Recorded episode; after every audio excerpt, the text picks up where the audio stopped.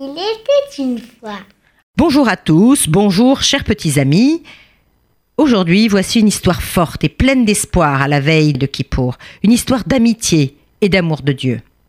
Voici l'histoire de Nissan Mindel, le chauffard qui sauva une vie. En 1492, ce fut l'Inquisition en Espagne, une période cruelle, terrible. Les Juifs furent persécutés, tués, chassés, et bon nombre d'entre eux durent fuir et furent accueillis en Turquie. Là, on les accueillit en leur laissant beaucoup de liberté. Et parmi ces nouveaux venus de la communauté, à Constantinople, se trouvait un médecin qui était en plus érudit. Il étudiait beaucoup la Torah. Il se nommait Jacob Vidal. Et très vite, il gagna l'admiration des Turcs. C'était un excellent médecin, le sultan même le consultait à chaque fois.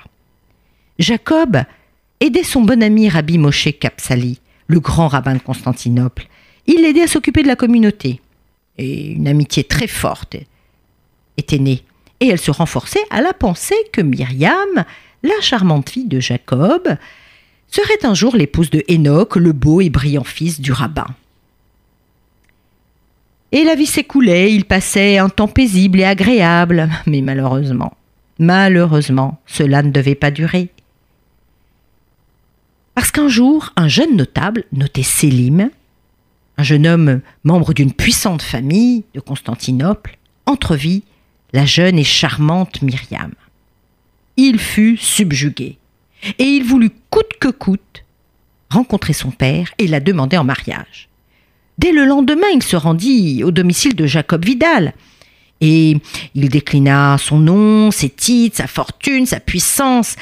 Il demanda au médecin la main de sa fille. Alors là, Jacob était très mal à l'aise. Il essaya doucement mais fermement de faire comprendre que ce n'était pas possible. Écoutez, jeune homme, Sélim, Myriam est une est encore une enfant, elle est très jeune, elle a à peine 13 ans. Et de plus, je l'ai promise au fils d'un ami très cher. Et enfin, et surtout, c'est la raison la plus importante, Myriam est juive et n'épousera que quelqu'un de sa religion. Je suis vraiment désolée. Seulement, Sélim était rempli de fureur. Il s'en alla et le menaçant. Je reviendrai encore pour Myriam, vous verrez, vous verrez. Il était très en colère. Il était déshonoré et il avait envie de tout casser. Jacob était très tourmenté aussi, mais il oublia, tandis que Sélim, lui, n'oublia pas. Il reminait sa colère. Alors, avec ses amis, il en parlait.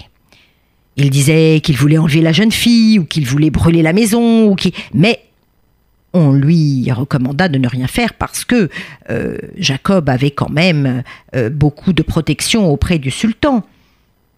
Alors un jour, le moufti, qui lui-même était jaloux de Vidal, qui était très proche euh, du sultan, lui dit qu'il avait un plan à lui proposer pour éloigner Jacob Vidal et épouser la belle Myriam. Voici le plan. Qui désirait tellement épouser Myriam, accepta. Alors, une nuit, on frappa à la porte chez Jacob. Jacob ouvrit, euh, très étonné, et on lui apprit qu'il y avait euh, dans le harem une belle jeune femme très très malade. C'était la favorite de Sultan et il fallait vite, vite essayer de la sauver. Sans plus attendre, Jacob prit ses affaires, sa sacoche et se précipita au palais, un palais magnifique. Il entra dans la pièce où se trouvait la belle Nargila qui était terriblement souffrante. Nargila avait la gorge enflée, elle était en train d'étouffer. Le médecin du harem lui expliquait qu'il euh, ne fallait qu'une opération pour la sauver, mais lui n'osait pas la faire car le sultan n'avait pas confiance en lui. Il n'avait confiance qu'en Jacob. Et lui expliqua Écoutez, docteur Vidal, si par malheur vous échouez et qu'elle meurt, sachez que le sultan sera sans pitié. Si vous voulez, vous pouvez refuser de faire l'opération, c'est vous qui voyez, mais elle a besoin d'aide. Jacob répondit Il ne m'arrivera jamais d'avoir peur d'aider un être humain qui a besoin de ma science. Et puis la vie de l'homme est entre les mains de Tout-Puissant. C'est à lui que je demande de me guider vers la réussite. Alors Jacob examina rapidement la malade. Et il vit qu'il n'y avait pas de temps à perdre et qu'il voulait lui sauver la vie. Alors il n'y avait pas d'autre choix que d'opérer, d'opérer très vite. Il sortit ses instruments, quand tout à coup, la porte s'ouvrit brusquement. Le sultan apparut. Et le sultan vit Jacob penché sur Nagila avec un bistouri qu'il allait planter. Et quand tout à coup le sultan, pris de terreur, lui dit Quoi? Infidèle Tu oses venir tuer ma favorite dans mon harem? Alors Jacob protesta, mais, mais, Majesté, mais pas du tout, Majesté, Nargila va mourir si elle n'est pas opérée immédiatement. Seulement, le plan du moufti était en train d'opérer.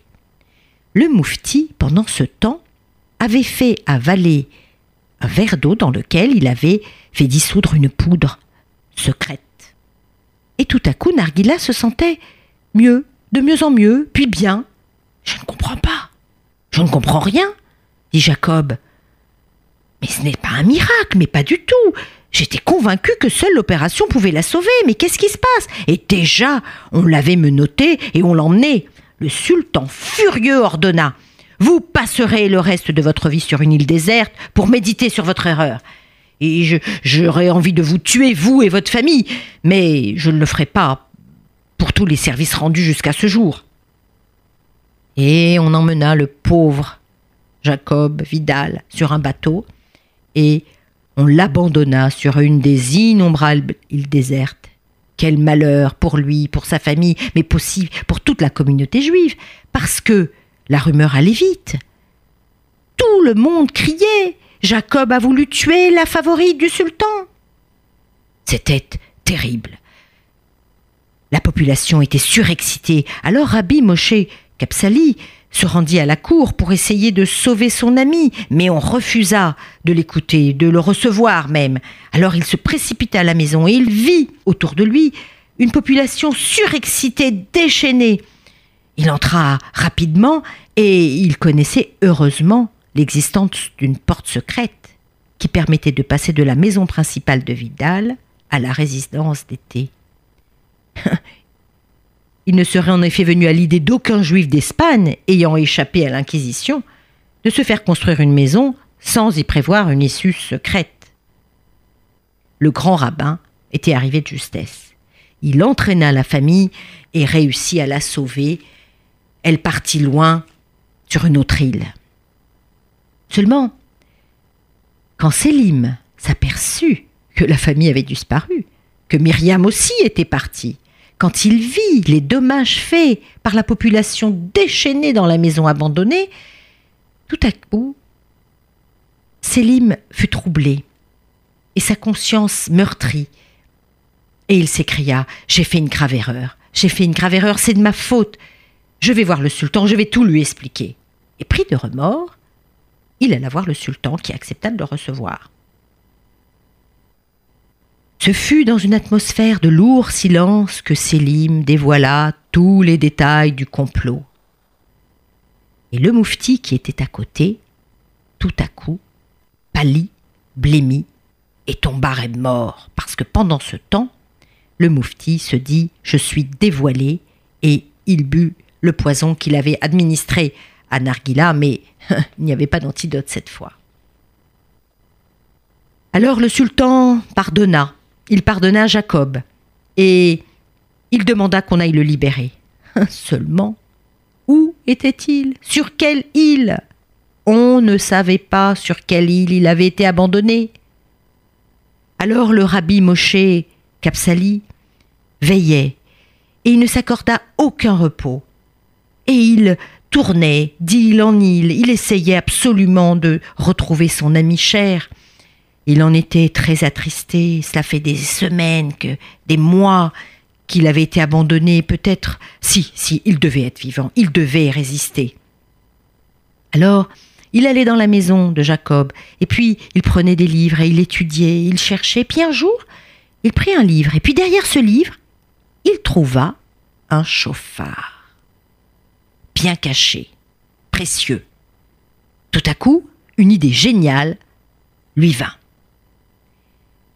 Il prit le chauffard et il partit.